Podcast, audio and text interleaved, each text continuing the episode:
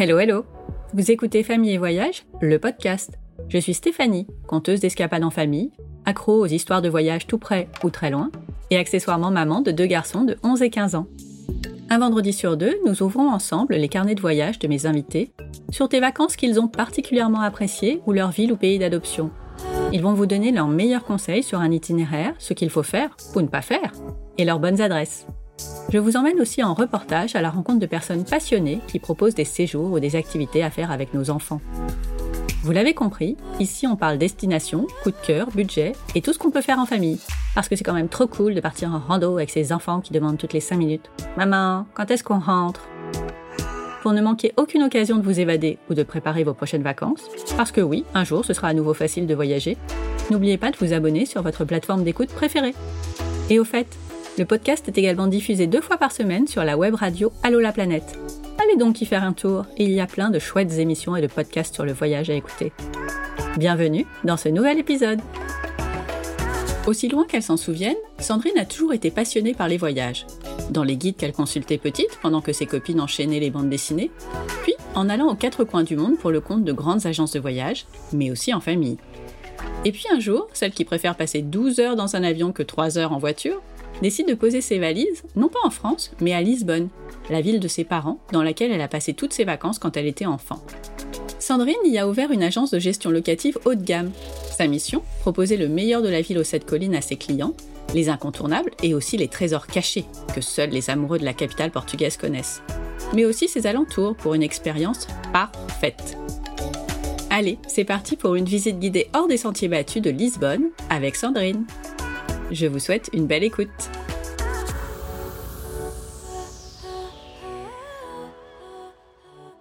Bonjour Sandrine. Bonjour Stéphanie. Merci infiniment d'avoir accepté mon invitation pour parler de Lisbonne. Avec plaisir.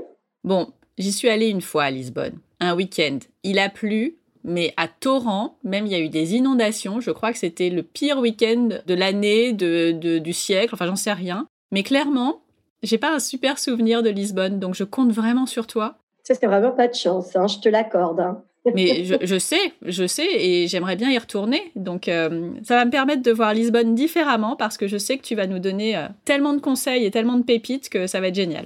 Ben, c'est le but. Est-ce que tu sais, juste pour la petite parenthèse, que Lisbonne, c'est vraiment la capitale d'Europe où il y a le plus de jours de soleil durant l'année? Donc, c'est vraiment pas de chance hein, pour le fameux week-end où tu es parti là-bas. Le pire, c'est que oui, je sais, donc ça, me dégoûte encore plus d'y être allé euh, le mauvais week-end, quoi. Mais bon, c'est comme ça.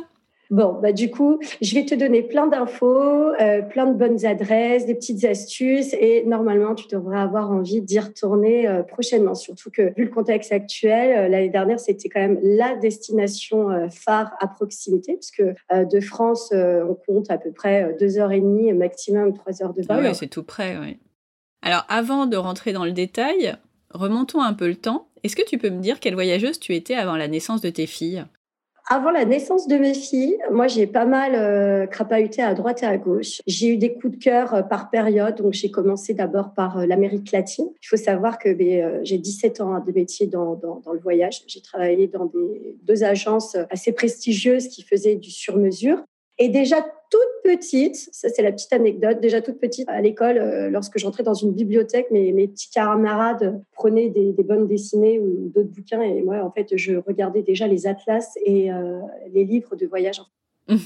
voilà, je rêvais déjà euh, à, à, découvrir le monde et en fait j'ai commencé par découvrir l'Amérique latine, donc vraiment gros coup de cœur pour le Brésil, pour l'Argentine et en fait au fur et à mesure on a fait comme ça différents continents.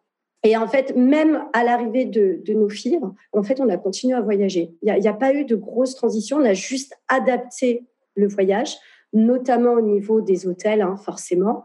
Euh, même si j'ai toujours aimé euh, voilà me faire plaisir euh, sur une partie du voyage. Alors c'était quoi me faire plaisir? J'ai toujours été fan de vue. Donc pour moi, je préférais réduire en fait la durée d'un voyage plutôt que euh, de, par exemple, euh, pas me faire une vue mer quand il fallait une vue mer ou euh, pas être au cœur d'un lodge en plein cœur de la forêt quand fallait vraiment, voilà, rayonner au départ de, ce fameux lodge. Et en fait, pour preuve, ma première fille, donc Miley, le premier long courrier qu'on a fait avec elle. Alors, on a choisi la destination aussi en fonction de, son âge, mais du coup, à huit mois, on l'avait déjà embarqué pour un voyage à l'île Maurice. on est loin du voyage baroudeur, hein, c'est clair, mais je veux dire, il y a quand même des heures de vol. À huit mois, faut s'adapter. Et puis, on n'est pas resté coincé à l'hôtel. C'est ça, c'est vraiment important parce que je me rappelle de notre voyage sur l'île Maurice. On avait pris un hôtel très sympa. Donc, avec euh, mon mari, on se relayait au niveau de, des heures de sieste. Donc, euh, pendant qu'elle dormait l'après-midi, il y en avait un qui était euh, au bord de la piscine à la plage et l'autre qui était dans la chambre. Mais en fait, on, on alternait toutes les heures pour pas qu'il y ait de jaloux, tu vois. Oui, on a tous fait ça, je crois. Voilà, exactement. Mais bon, on est l'île Maurice et en fait, avec elle, on est quand même parti sur une île déserte, euh, manger euh, de la langouste, on a pris le bateau, on est parti se balader, de, faire des petites randonnées pour aller voir les cascades. Et ma deuxième, elle avait, pareil, 9 ou 10 mois. Et en fait, on a fait une croisière dans les Caraïbes. Et je pense que tu sais quand même que croisière, ça veut dire arrêt dans une destination complètement différente tous, les euh, tous les deux jours.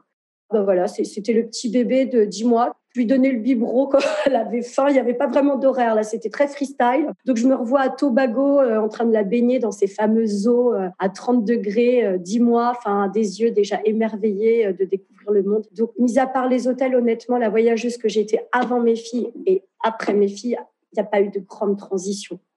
Quand et pourquoi vous avez décidé de vous installer à Lisbonne? Alors, deux éléments. Principalement, en fait, j'avais euh, l'impression de faire métro, boulot, dodo et de, de, ne faire que ça. La grisaille parisienne euh, aussi, au bout d'un moment, ça commençait un peu... Euh, voilà, je, on avait vraiment l'impression de rien faire. Et en fait, les seules échappées belles qu'on avait, c'était le voyage. Donc, dès qu'on arrivait d'une destination, hop, j'avais déjà le nez dans les moteurs de recherche et toujours, toujours en train de s'éclipser à droite et à gauche. Et c'est vrai que euh, durant euh, l'année, souvent, je venais à Lisbonne, voir mes parents qui sont installés ici. Et euh, même en ayant fait les quatre coins du monde, chaque fois que je revenais dans mon pays natal, hein, puisque je, suis une enfant du pays, je suis née en France, mais euh, mes parents sont nés au Portugal, au niveau des émotions, euh, j'ai toujours ressenti quelque chose, comme si je rentrais un peu à la maison ou une deuxième maison. Et c'est vrai qu'en découvrant de plus en plus la qualité de vie qu'il y a ici, j'ai eu envie, en fait, tout simplement d'offrir ça à mes filles, d'y goûter, de me dire, voilà, on a la chance de pouvoir avoir un pied à terre euh, et de connaître aussi la destination. Il y a un côté rassurant. Et puis de l'autre côté, mais euh, j'ai quand même des bagages professionnels assez remplis aussi. Donc j'avais aussi envie de me challenger et d'ouvrir euh, ben, ma propre agence et de faire moi-même rêver, de faire découvrir aussi mon pays de cœur aux personnes de l'extérieur. Donc vraiment voilà pourquoi on a décidé de tout lâcher et de venir s'installer au Portugal. Et ton mari, tu as réussi à le convaincre facilement? Eh bien, facilement, oui. Figure-toi qu'en fait, l'idée de Lisbonne vient de lui. Ah. Puisqu'en fait, euh, ouais, sur mon dernier, en fait, sur mon dernier poste professionnel, la maison mère euh, de, de, mon ancien boulot était sur Annecy, donc il était question de partir de Paris pour aller s'installer sur Annecy. Et euh, moi, j'avais fait pas mal d'allers-retours, donc c'est vrai qu'Annecy, c'est sympa. Hein. Je, je, sais pas, je pense que tu connais Annecy. Oui, c'est une très jolie ville. Et euh, bon, lui, il avait été deux, trois jours et il avait beaucoup aimé, mais en fait, il m'a dit écoute, quitte à, à, tout recommencer, il m'a dit, mais euh, pourquoi en fait on n'irait pas euh, dans ces cas-là à Lisbonne? Donc je l'ai regardé, euh, je me rappelle, c'était un, ouais, un soir au mois d'août. On était d'ailleurs au Portugal et je lui ai dit, écoute, me, me tente pas parce que tu me connais, moi je suis une voiture de course. Hein, quand je suis partie, je suis partie. il m'a dit, non, non, je suis hyper sérieux. Et bah écoute, le lendemain matin, 10 heures du mat, il se lève, table du petit-déj, il y avait déjà 10 pages de cahier des charges avec un plan de vie établi sur le papier. Énorme. Et en fait, écoute, c'était au mois d'août, au mois d'octobre, je, je, négociais un départ à mon, au boulot. Et puis quelques mois plus tard, en fait, on, a tout lâché, on s'est installé, puis j'ai ouvert euh, ma propre agence ici, en fait, à Lisbonne. Voilà. Et pour ouvrir ton agence à Lisbonne, en n'étant pas sur place, euh, est-ce que euh, tu as commencé à travailler un peu en amont? Est-ce que tout s'est fait Comment ça s'est passé en fait? Ouais, j'ai travaillé en amont, exactement. En fait, euh, j'ai fait pas mal d'allers-retours pour faire, euh, bien évidemment, une étude de marché, hein, voir euh, un petit peu qu'est-ce qui se faisait, comment ça se faisait. En fait, le cœur de mon métier, qui est de faire découvrir ou redécouvrir le Portugal, je l'ai pas inventé. Depuis quelques années, ici, il y a quand même déjà pas mal de personnes implantées qui proposent. Sauf qu'en fait, la subtilité, vraiment ce que je voulais apporter, en fait, c'était vraiment d'apporter mes propres conseils, ma propre expérience en tant que maman voyageuse, d'utiliser en fait euh, mon expérience et certaines exigences que j'ai eues euh, sur des voyages long courriers et de le rapporter au Portugal. En fait, même si c'est le Portugal, je voulais vraiment pas tomber dans un voyage bas de gamme au niveau de, des conseils, au niveau du cœur du voyage et toujours en fait surprendre mes clients, toujours euh, leur proposer des hébergements qui correspondent à leur ADN voyageur. Moi, j'ai pas mal de voyageurs euh, ici qui viennent, même si c'est Lisbonne, euh, j'ai des bobos chics, j'ai des bohèmes, j'ai des un peu plus baroudeurs, j'ai des clients qui veulent dormir dans des yourtes, j'ai des clients qui préfèrent avoir des, des, des beaux hôtels avec un côté un peu caché, avec des bâtisses du XVIIe siècle. Et tout ça, en fait, comment je le propose? En m'intéressant à eux. En fait, il n'y a aucune réservation qui peut être faite sans que je fasse une découverte du client. Donc, on discute, on échange. Voilà, vraiment proposer, mais même jusqu'à proposer euh, des conseils au niveau des restaurants, euh, des courses aussi, par rapport un petit peu aux attentes euh, des mamans, des enfants, par rapport à l'âge aussi des enfants, parce que quand ils ont 4 ans, toi-même, tu sais qu'ils n'ont pas la même attention que quand ils en ont 12. Et puis, je voulais casser cette image de Lisbonne où en fait, tu as pas mal d'adultes de, qui pensent que Lisbonne ne, ne, peut pas correspondre aux enfants, que euh, le city trip va les gonfler parce que euh, ils vont traîner de la patte pour aller visiter des monuments euh, à 5, 6, 7 ans. Ce qui est vrai, hein, si tu fais de la pure visite à cet âge-là, au bout d'un moment, tu les perds. Donc nous, on a vraiment monté quelque chose, une sorte de chasse au trésor ça marche à tous les coups. Hein. Normalement, le jeu de piste, c'est euh, c'est le moyen de les faire marcher sans qu'ils s'en rendent compte. Exactement. Et puis tu marches hein, à Lisbonne. Hein. Et du coup, on casse ça aussi avec le tram. Incontournable. Bah, incontournable. On a aussi le hippotrip, très sympa. Alors, euh, tu sais ce que c'est le Non, c'est quoi? C'est un bus, donc en forme d'hippopotame. Ouais. Tu traverses Lisbonne par la route, donc euh, tu, tu découvres quelques monuments, et puis tout d'un coup, le bus, en fait, se jette dans le Tage. Ah, trop bien. Ouais, c'est sympa, les enfants adorent. Tu vois le pont euh, du 25 avril, tu découvres la tour de Belém et hop, tu repars par la route. Donc ça, c'est vraiment top pour les, les, enfants. Euh. Et ça casse un peu ce, ce, côté marche, ça remplit aussi la journée. Puis tu passes d'un point de visite à un autre, en fait. Tu passes d'un quartier à un autre quartier. Voilà. Donc ça, c'est plein de petites astuces qu'on propose euh, pour justement et que tu pas de... Pour que tout le monde y trouve son compte. Exactement. Et puis les parents adorent aussi. Je pense que tu voilà, les parents euh, redécouvrent et s'émerveillent à travers les yeux émerveillés de leurs enfants. Tout à fait. Comment s'est passée votre installation? Est-ce que euh, ça s'est euh, passé naturellement ou est-ce qu'il y a eu quand même des, des, choses difficiles à mettre en place puisque vous, ben, vous lâchiez tout en France pour vous installer?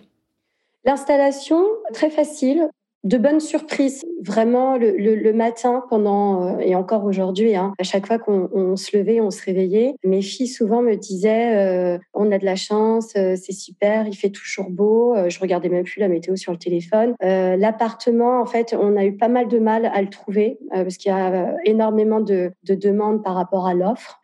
au niveau des écoles aussi, grosse surprise, surtout pour la plus petite parce qu'elle n'était pas encore en âge d'aller en primaire et l'école en fait, jusqu'à la primaire n'est pas obligatoire. Donc, Zoé, on est arrivé ici, elle avait 4 ans et impossible de trouver une place dans une euh, école publique. Mince. On les a mis dans le privé. Pas d'école française non plus. Elles avaient pourtant une place au lycée français à Lisbonne qui est relativement connu. Pourquoi j'ai pas validé l'inscription? Parce qu'elles avaient que trois heures de portugais par semaine. Donc en ah, fait, euh, j'ai dit ouais, je me suis dit si on part au Portugal, c'est vraiment pour jouer le jeu, d'absorber la vie euh, à 100%. Elles ont une double casquette, elles sont franco-portugaises. Euh, donc pour moi, c'était vraiment important qu'elles baignent aussi dans une éducation portugaise, puisque nous, à la maison, de toute façon, on parle français. Donc, mis à part ça, euh, le reste, ça s'est fait hyper facilement. Au niveau du travail, beaucoup de bouche à oreille, beaucoup d'entraide. Il faut savoir aussi qu'à Lisbonne, il y a à peu près 16 euh, 000 Français sur place. Tu vas dans certains quartiers ici, ça ne parle que français. Par exemple, du ah, côté de Camp, Ouais, du côté de Camp d'Ouric, où d'ailleurs on vit maintenant euh, depuis trois semaines, aller à deux minutes de la fameuse avenue de la Liberté, qui est un peu l'avenue des Champs-Élysées à Paris. Donc, tu vois, on est vraiment central. Et euh, du coup, c'est vraiment sympa parce que bah, tu te retrouves un peu à la boulangerie, tu entends parler français derrière, et puis tout de suite, c'est Ah, vous êtes français Oui, super, ils ont quel âge vos filles Donc en fait, on, s'est fait un petit réseau euh, très vite. Et les filles, euh, le, changement de pays, ça s'est fait comment? Alors elles, elles sont conquises. Hein, je te, honnêtement, on est rentré à Paris euh, pour les vacances de Noël. Alors il y avait euh, ce côté, euh, je retrouve mes cousins, cousines, la famille, donc bonheur absolu, hein, forcément. C'est ce qui nous manque ici. Hein. Forcément. Voilà, forcément. Surtout qu'on invitait pas mal à la maison. C'était la maison du bonheur. Je, J'improvisais des repas, des barbecues, des apéros euh, comme ça en 30 minutes. On se retrouvait vite avec des tablés de 12. Ça a pas mal changé en arrivant ici, parce qu'ici au Portugal, à Lisbonne, tu sors beaucoup. Les gens n'invitent pas ici. C'est tout le monde est dehors en terrasse. Ça ne se fait pas. En fait, au début, je me dis mais mince, personne nous invite. refuse mes invitations. On me propose plutôt d'aller manger dehors. Je comprends pas. Je cuisine. Ils aiment pas ta cuisine? Ils aiment pas ma cuisine. Je comprends pas. Et en fait, non, c'est vraiment dans les mœurs ici. Les gens sortent. Ils restent pas chez eux. Donc euh, les filles, mis à part ce côté, euh, la famille, les amis me manquent. Non, le reste, elles sont conquises. Attends, après euh, l'école, elles vont prendre leur cours de surf. Le dimanche, on fait des pique-niques sur la plage, même au mois de janvier. On est toujours à droite et à gauche. Elles se sont fait plein de copains copines ici. L'école, elles adorent aussi. Plein d'activités ludiques, plein de, de sorties en extérieur. Bon, est-ce qu'il y a quand même des inconvénients à vivre à Lisbonne? J'ai pas l'impression. Écoute, moi je creuse. Alors peut-être, euh, je te dirais, donc oui, forcément, ça je reviens dessus parce que c'est un, élément important, mais euh, euh, le fait d'être coupé un peu des, amis et la famille, hein, ça c'était clairement. Après, pour le reste, peut-être le drame des pâtisseries et des viennoiseries qui sont pas à la hauteur des boulangeries parisiennes, mais ah, pour le reste, ça va quoi. Bon, ça va, vous arriver à gérer du coup. ouais, ça va. Il y a plus dramatique que ça. Et quand vous rentrez en France, vous faites le plein. Exactement, on se fait plaisir, je te l'accorde. on en arrive au moment où tu vas nous faire cette euh, belle présentation de Lisbonne, euh, comment on vit en famille pendant une semaine, 15 jours euh, dans cette capitale et alentour. Pour toi, quelle est la meilleure saison pour découvrir Lisbonne? La meilleure saison, écoute, je, je, pense à deux saisons. Il y a le printemps, d'accord, alors l'été, en termes de météo, euh, c'est magique. C'est juste qu'il y a tellement de monde dans les rues de Lisbonne au mois d'août à éviter, comme dans beaucoup d'autres euh, capitales euh, ou autres destinations d'ailleurs.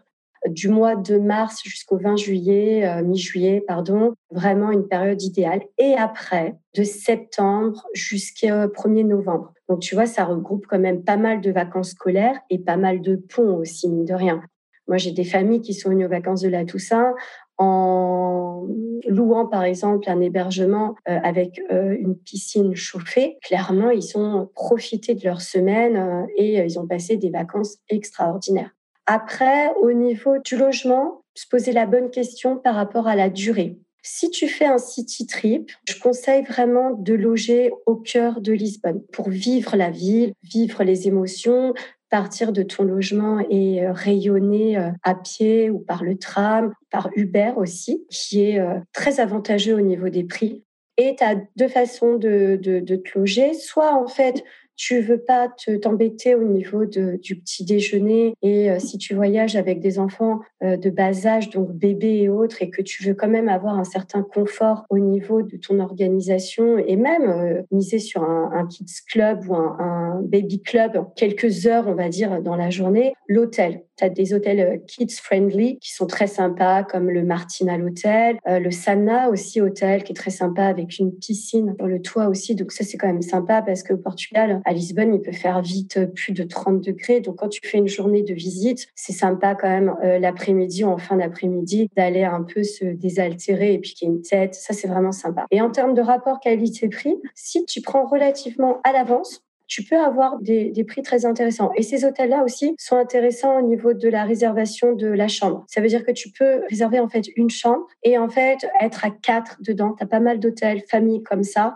Ou alors, sinon, à part hôtel, euh, il y en a pour tous les goûts et tous les budgets. Le but, c'est vraiment d'être euh, hyper central. Donc, tu peux avoir celui avec la vue, celui qui a une petite terrasse, celui qui est en plein cœur de la ville. Franchement, le choix, c'est pas ça qui manque. Donc voilà, deux façons de, de se loger. Surtout qu'en plus, quand tu es à Lisbonne, tu vis pas dans ton hébergement. Voilà. Donc ça, c'était pour le city trip. Si on reste un peu plus longtemps, si tu prolonges, si tu viens, euh, et tu peux hein, aller jusqu'à honnêtement 15 jours dans la région de Lisbonne, moi, je conseille un combiné, en fait. Un premier combiné, comme ce que je viens d'expliquer, en fait, hébergement sur Lisbonne, et ensuite d'alterner sur un hébergement en dehors du centre de Lisbonne. Donc, selon tes envies, soit être du côté de Cascais, soit être du côté d'Estoril, qui est à peu près à 20 minutes de route de Lisbonne, soit être du côté de Carcavel, ou carrément loger de l'autre côté du pont du 25 avril. Alors, quelle est la subtilité en fait? Tu loges en plein cœur de la nature. Tu as les pieds dans l'eau, tu as la possibilité euh, de, d'avoir un, un, esprit un peu plus balnéaire.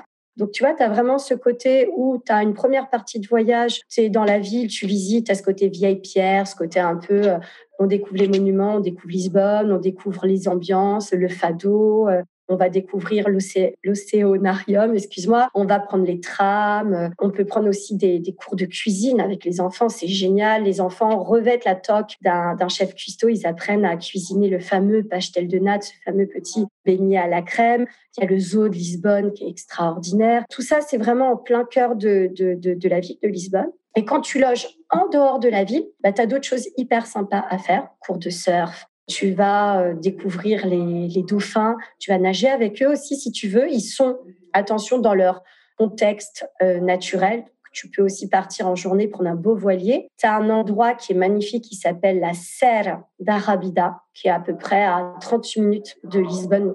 Et ça, euh, ce sont vraiment des activités et des paysages qui sont très sympas à découvrir.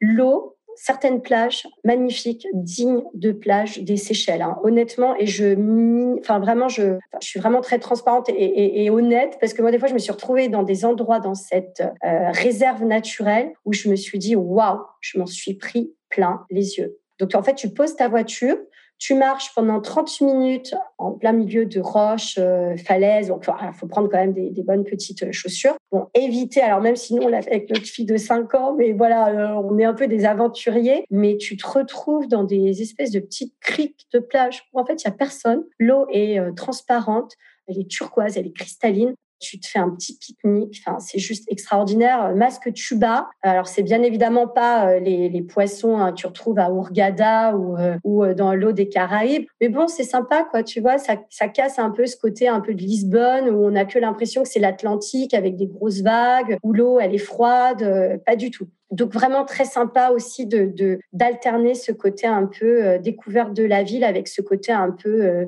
euh, nature, ce côté un peu plage, côté un peu très vert aussi où tu peux faire aussi de la rando. tu as des très belles marches qui peuvent être faites aussi. Donc euh, voilà. Si on revient sur Lisbonne, est-ce que tu peux nous dire quelles sont les activités à vraiment pas manquer avec des enfants? Alors ce ne sera pas forcément les mêmes s'ils sont petits ou plutôt ados, mais euh, ton top 3, 4, 5 des, euh, des activités à faire avec eux?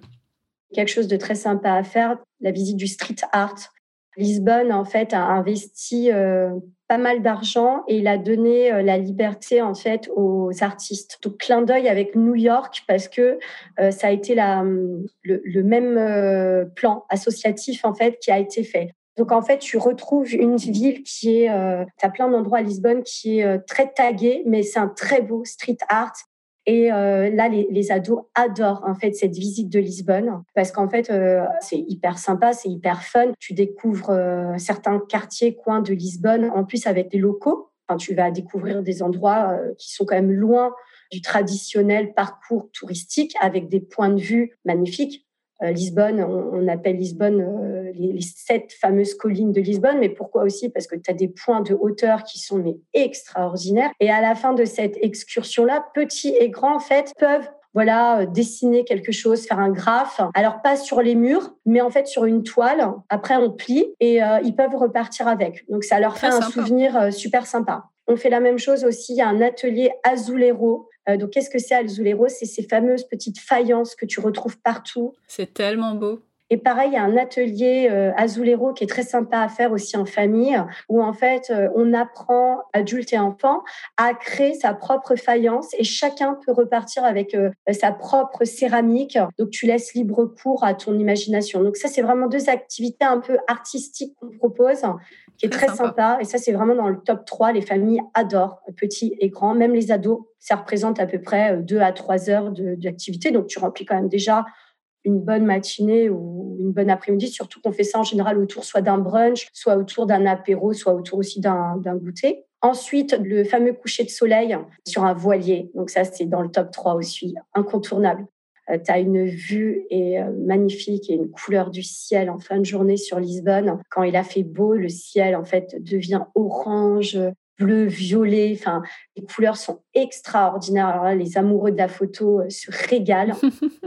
Et puis, bah, forcément, aussi, dans le top 3, je dirais le fado. Même si il y a des petits, se balader dans les rues d'Alfama et se laisser euh, bercer par un chant de fado en dînant le soir à la bougie. Euh, moi, j'ai fait le test. J'avais peur que mes enfants décrochent et en fait, non, elles, ont adoré parce que euh, tu casses le repas par ces fameuses chanteuses ou chanteurs d'ailleurs hein, interviennent par petites branches et pareil. Nous, on propose. Alors, j'en ai testé énormément avant de vraiment sélectionner que quelques-uns parce que tu as pas mal de restos attrape touriste. Hein, je vais, ah, bah oui. Hein. Attrape touriste dans le contenu de l'assiette et dans le prix. Je travaille que avec quelques-uns où tu as une vraie cuisine traditionnelle, vraiment, où le très bon rapport qualité-prix, qualité aussi au niveau de, du spectacle. Et puis les familles adorent quoi. Ça c'est vraiment le top 3 incontournable.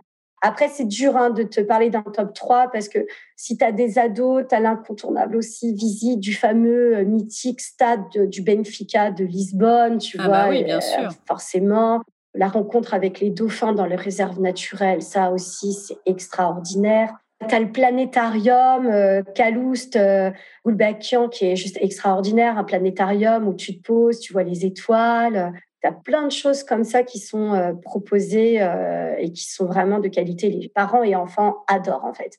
Donc c'est quand même dur de te faire un top 3. Bah c'est sûr. C'est pour montrer aussi que Lisbonne, mais c'est pas que la tour de Belém. Mais voilà, c'est ce que, j'allais dire. C'est pas que les pastels de Nage, c'est pas que le tram, c'est pas que le monument de, de, de découverte.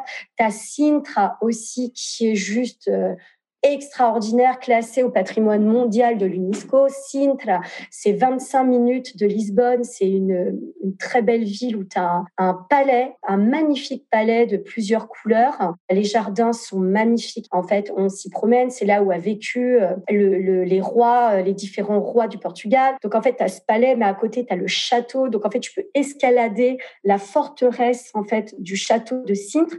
Et là, tu as une vue euh, géniale. En été, enfin, durant l'année, tu as des spectacles euh, médiévaux qui sont proposés.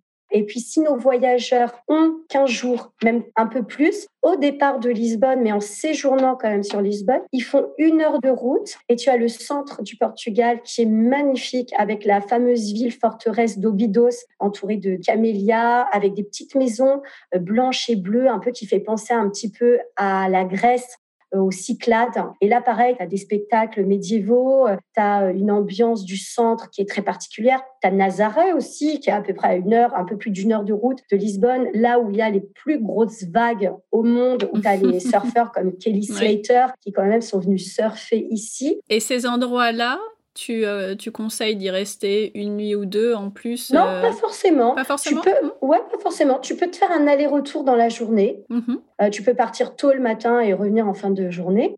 Ou alors, tu peux carrément aussi poser euh, tes valises euh, euh, de nuit pour vraiment profiter de l'endroit. L'un ou l'autre, c'est tout à fait réalisable. Et c'est là où, quand je te dis que la plupart des voyageurs avec lesquels je discute me disent, oh là là, mais en fait, le Portugal, il y a trop de choses à voir et à faire. Je vais y revenir. Et ben, je me retrouve avec des clients carrément qui reviennent et qui se font deux semaines ou trois semaines, surtout en été, et qui font plusieurs régions si je développe encore, tu as le nord du Portugal où tu as ces paysages qui font penser un peu à ces fameuses rizières, tu sais, par étage qu'on retrouve au Vietnam ou dans certaines euh, régions d'Asie. Et en fait, on a ça aussi dans le nord du Portugal. Ah, je savais pas tu as aussi un, fleuve dans le nord où euh, tu as une vue sur ce type de montagne.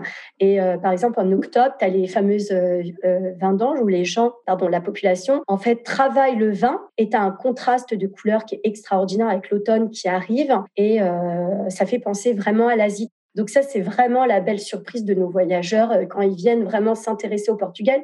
Ils se disent, mais en fait, à deux heures et demie d'avion, ce tout petit pays, regorge de paysages complètement différents. Et on n'en parle pas assez et on n'en parle pas assez. Et je suis là justement pour en parler, pour vous faire découvrir.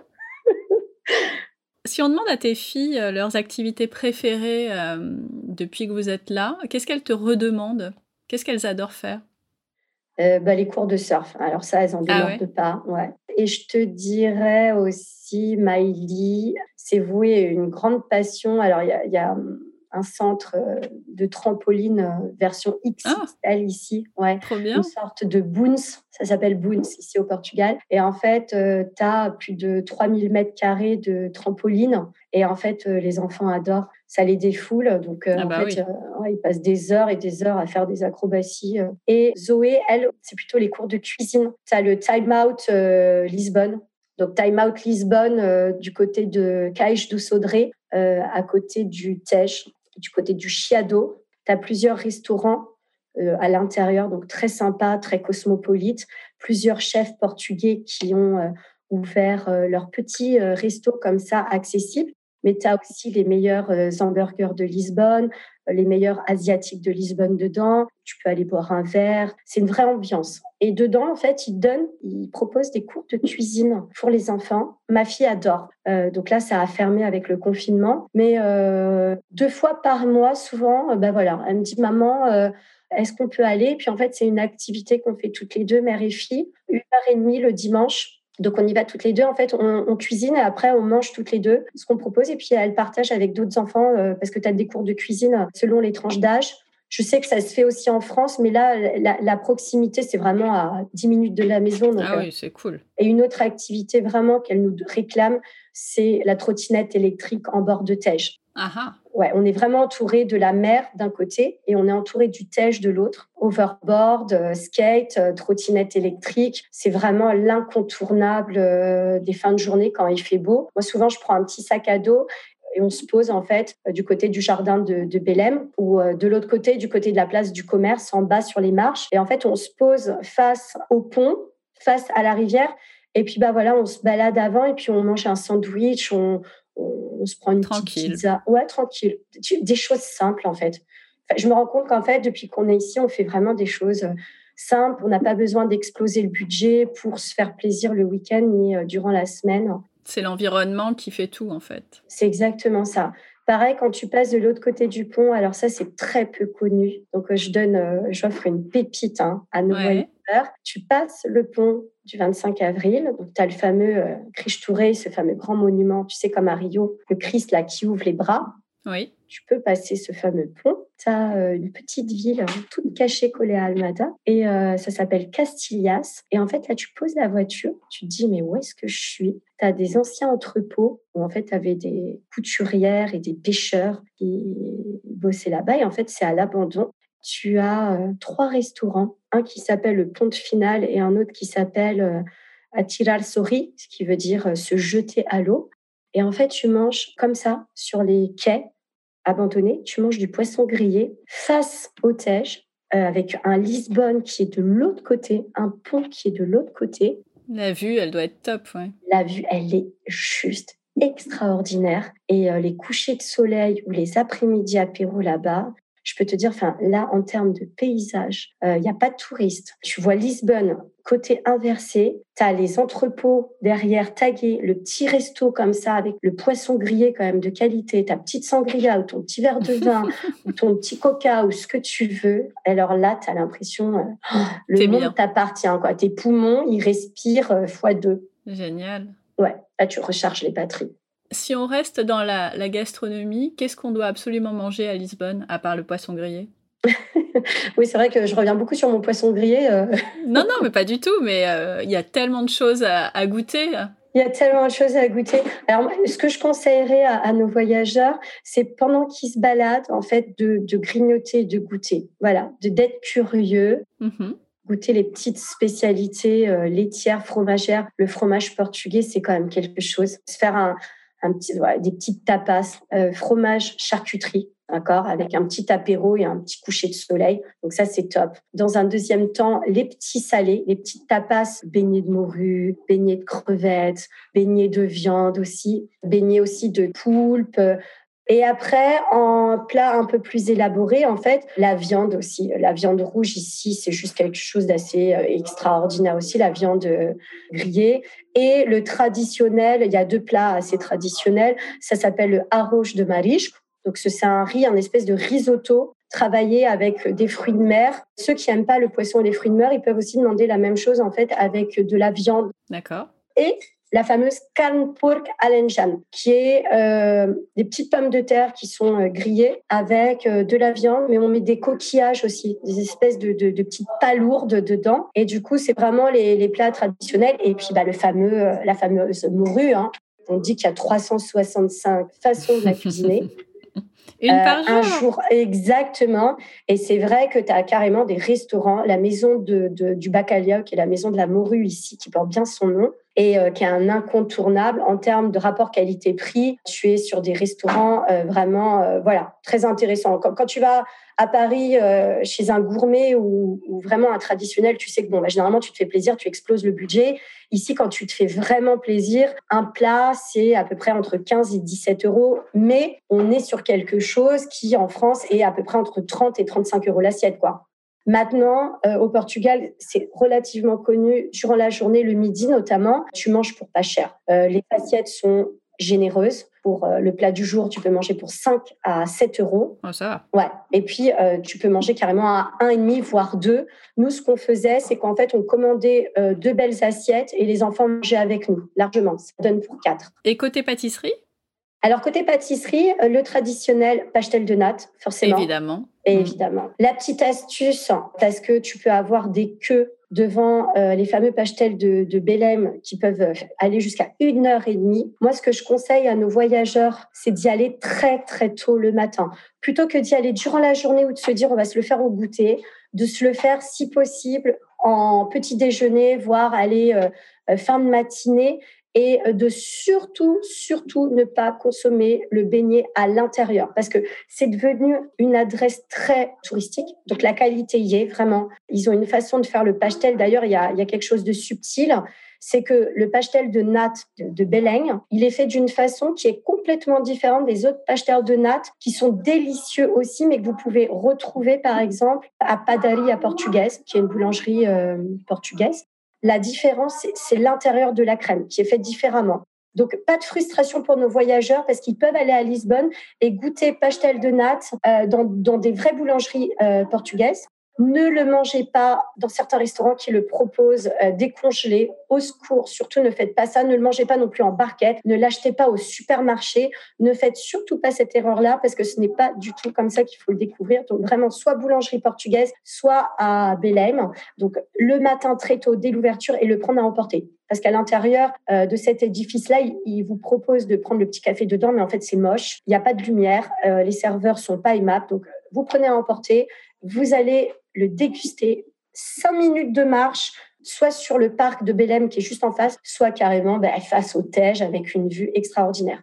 Ensuite, en autre pâtisserie, les borlages de Bernie, qui sont des petits beignets qui sont euh, soit à la crème, soit nature. Donc, c'est des espèces de petites boules de sucre. Et dedans, tu as de la crème euh, à l'œuf.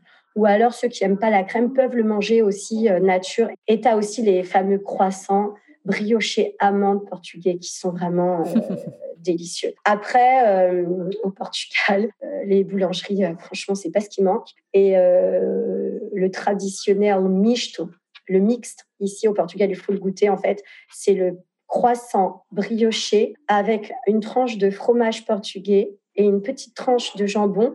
Mais écoute, je sais pas, ce, ce croissant-là, en fait, a un goût tellement subtil que ça fait une espèce de petite pâtisserie que tu dégustes avec du mélange de sucré salé. Et en fait, euh, bah, moi, je suis devenue assez, euh, moi, je suis devenue accro, en fait. Donc, euh, délicieux, quoi.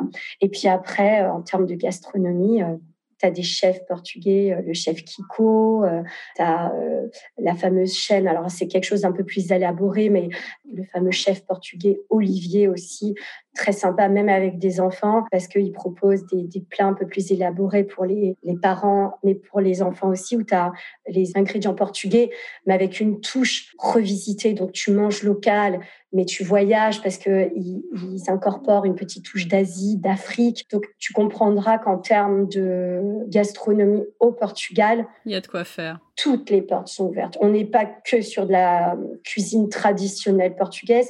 Et c'est là où, en fait, mes clients sont agréablement surpris parce qu'ils me disent souvent Ah, Sandrine, lorsqu'on voyage, euh, nous, les enfants, euh, on est obligé de glisser des choses dans la valise. Ou alors, euh, moi, mes ados, c'est bon, c'est le traditionnel McDonald's et tout. Donc, en fait, non. Ah non. J'ai des, ouais, ouais, j'ai des clients qui me remercient parce qu'ils me disent Ah, merci, mes ados on mangeait avec nous dans tel ou tel restaurant. On n'a pas été obligé de faire tous les McDo, Burger King. Quel budget il faut prévoir euh, à peu près pour euh, une famille de quatre qui va rester 15 euh, jours? Alors, c'est très compliqué, je, sais ce que tu vas me dire. Tous les voyages sont différents, ça dépend de ce qu'on veut et de ce qu'on cherche. Mais en gros, l'idée, c'est de savoir si au Portugal, on peut passer des vacances à des prix raisonnables ou s'il faut prévoir une grosse enveloppe parce qu'il y a tellement de choses à faire que, que ça va nous coûter cher, quoi. La grosse composante du voyage, hein, ça dépend de la période de l'année laquelle tu pars. Euh, c'est sûr, si tu pars au mois d'août, on oublie. Mais vraiment, on oublie. Juillet, août, encore juillet, ça peut encore passer, mais juillet, août, même au niveau des logements, on oublie, d'accord?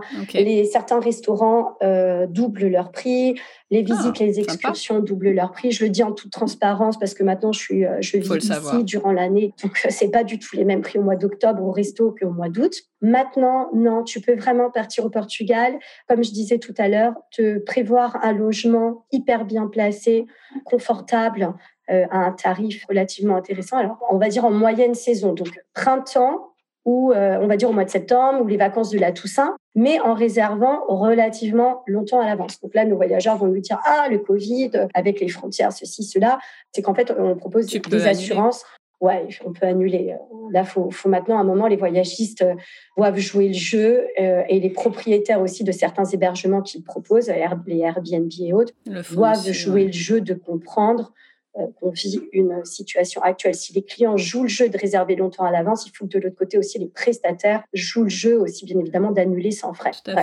Petite parenthèse, mais qui n'est pas des moindres. Donc, en fait, en réservant relativement euh, à l'avance, tu peux tout à fait réserver des hébergements euh, entre 60 et 80 euros la nuit, sachant que la grosse composante, j'ai dit, c'était les hébergements le billet d'avion aussi sur Lisbonne qui peut vite grimper. Il n'y a pas beaucoup de compagnies qui desserrent le Portugal.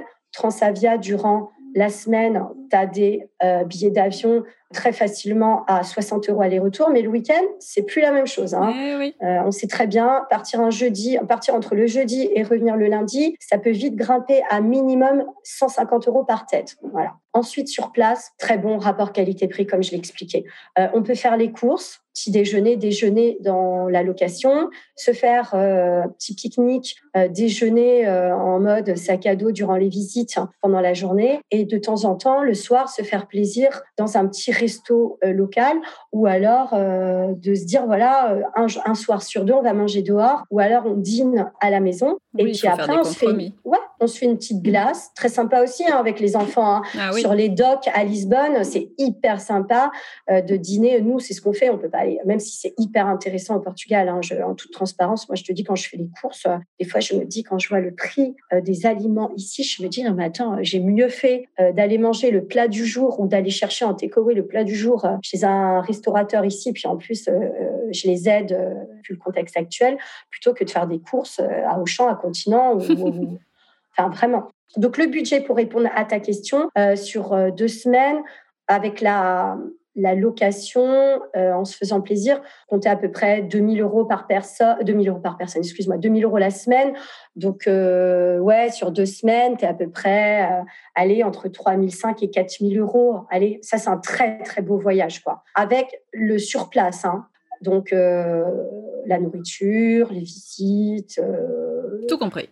Tout compris, exactement. Un beau voyage. Un beau voyage. Est-ce que je t'ai donné envie de revenir? Ouais, Carrément. Faut juste que j'appelle Madame Météo et que c'est pas de mauvais. En gros, c'est ça, quoi. Parce que s'il y a la pluie, je, je m'en vais tout de suite. je ne veux pas revivre ça.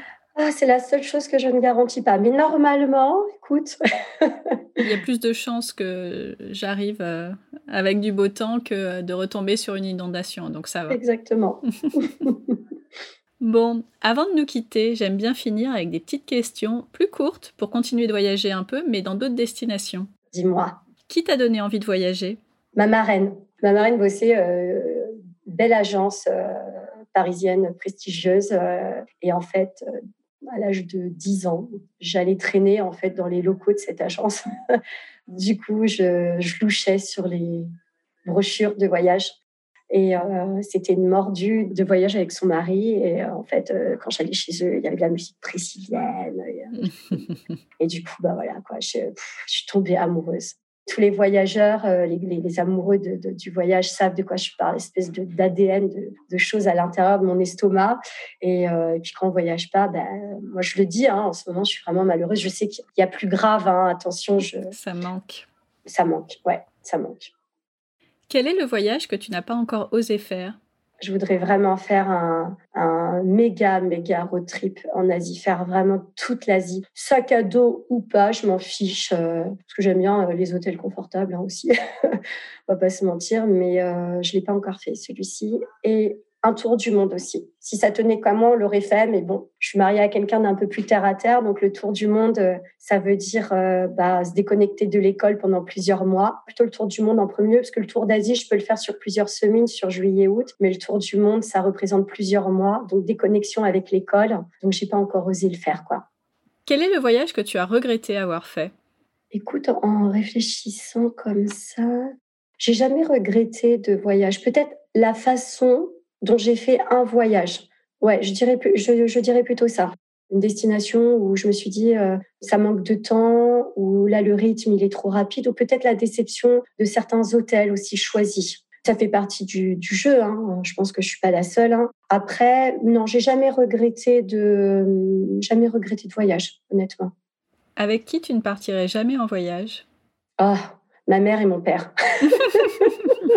Ils sont adorables, hein. Attention. Hein. je les adore, hein. vraiment. Hein. Mais c'est pas possible, quoi. Vous n'avez pas la même façon de voyager ah, Pas du tout. Mon père et ma mère, mais ils resteraient à faire la crevette euh, sur la plage. Mon père ferait des siestes toute la journée sous son parasol.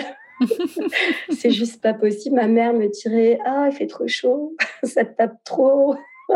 Euh, elle ferait le lit, tu sais, dans certains hôtels. Euh, c'est pas une question de d'attendre que les femmes de ménage de l'hôtel fassent le lit, hein, c'est pas ça. Mais euh, elle serait en mode stress, tu sais, dès 7 heures du matin, en train de tout ranger, tout rafistoler, ah, alors que bah, nous, en vacances, c'est freestyle total. Hein. Des fois, tu vois l'état de la chambre. En fin de voyage, des fois, je m'assois sur la valise avec le linge sale d'à côté en me disant oh là là, vivement qu'on rentre parce que là, ça devient chaotique, quoi. Le truc le plus inattendu qui te soit arrivé lors de tes vacances? Plus inattendu. Écoute, si j'ai un souvenir comme ça, euh, en fait, je suis partie à euh, Doha et en fait, euh, dans l'hôtel où je me trouvais, complètement par hasard, et ben en fait, il y a eu un concert de Brian Adams. Waouh À ciel ouvert. Voilà, ah, c'était à Doha. Je me rappelle plus le nom de l'hôtel, donc ben, j'y ai assisté. Et euh, ouais, non, c'était génial, quoi. C'était vraiment euh, comme ça, voilà, à ciel ouvert. Donc ça, je, je me suis dit, ah oui, quand même. Ah, c'est chouette. Ouais. Ta prochaine destination en famille? Écoute, on, nous sommes en train de loucher sur le globe et euh, au vu du contexte actuel, en croisant les doigts parce qu'on l'a pas encore fait, on est en train de viser Bali pour cet été avec un stop. J'aimerais bien, alors j'aimerais casser le trajet aérien donc, euh, je vais forcément aller euh, lire tous les blogs, euh, guides et autres, parce que j'y ai pas mis les pieds. Mais je voudrais casser un peu le, long trajet aérien en faisant un stop à l'aller quelque part et un stop au retour sur une autre destination. J'aimerais bien faire une petite escale, voir Singapour ou peut-être m'arrêter à Dubaï, mais les, on a déjà fait Dubaï, donc à suivre. Singapour, c'est chouette. Ouais, bah écoute, je sais pas, mais ça a l'air en tout cas. Est-ce que tu vas changer tes habitudes de voyage à cause de la Covid? Non, non, non, non, pas de. À partir du moment où on peut à nouveau voyager, je vais forcément me renseigner par rapport à ce qui est demandé, par rapport aussi au contexte et l'actualité dans le pays en question. Au départ de Lisbonne, par exemple, le Brésil, c'est hyper accessible. Le nord du Brésil, c'est seulement 6h30 de, euh, d'avion hein, de Lisbonne, euh, le fameux nord-est qui est quand même assez extraordinaire euh, à découvrir. Mais tu vois, ça me, voilà, je, suis très refroidie par rapport euh, au contexte actuel du, pays en question. Donc peut-être habitude de voyage par rapport à ça, le reste non. Dernière question, si nos auditeurs te cherchent, où peuvent-ils te trouver? Plusieurs euh, possibilités. Déjà, euh, vous tapez Évasion Lisbonne. Nous sommes présents sur les réseaux sociaux Instagram, Facebook, LinkedIn aussi, et euh, sur via le site euh, internet Évasion Lisbonne, où d'ailleurs vous retrouvez un séjour très sympathique Lisbonne by Kids, où euh, voilà il y a plein de d'adresses sympas, des activités que vous pouvez faire avec les enfants, et du coup que ce soit Lisbonne ou d'autres régions ou d'autres villes du Portugal d'ailleurs, si vous avez envie de découvrir ou même redécouvrir, on va dire, un Portugal différent, bah, n'hésite pas à me contacter. Je mettrai tout ça dans les notes de l'épisode. Merci beaucoup en tout cas Stéphanie, c'était génial. Merci beaucoup à toi, Sandrine, pour cette euh, très chouette visite guidée de Lisbonne. Je pense qu'on a de quoi faire avec tout ça. Bon, écoute, j'espère vous avoir donné envie de, de venir découvrir, redécouvrir mon beau pays, quoi. Merci beaucoup, Sandrine, et à bientôt. Eh bien, à bientôt, Stéphanie, au plaisir.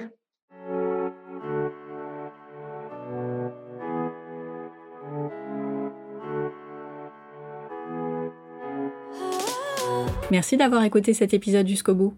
Si cette conversation vous a plu, partagez-la ou mettez un commentaire sur votre plateforme d'écoute préférée. Et pour m'aider à le rendre plus visible, vous le savez, c'est sur Apple Podcast que ça se passe. Un immense merci à celles et ceux qui prendront quelques secondes pour le faire. Vous n'avez pas tout noté? Pas de panique. Toutes les informations sont dans les notes de l'épisode sur le blog famille et voyage avec un s.com slash podcast. Vous pouvez également suivre le podcast sur Instagram à famille et voyage underscore blog underscore, vous savez, c'est le tiré du bas. À dans deux semaines pour un nouvel épisode. D'ici là, prenez soin de vous, inspirez-vous et créez-vous de chouettes souvenirs en famille.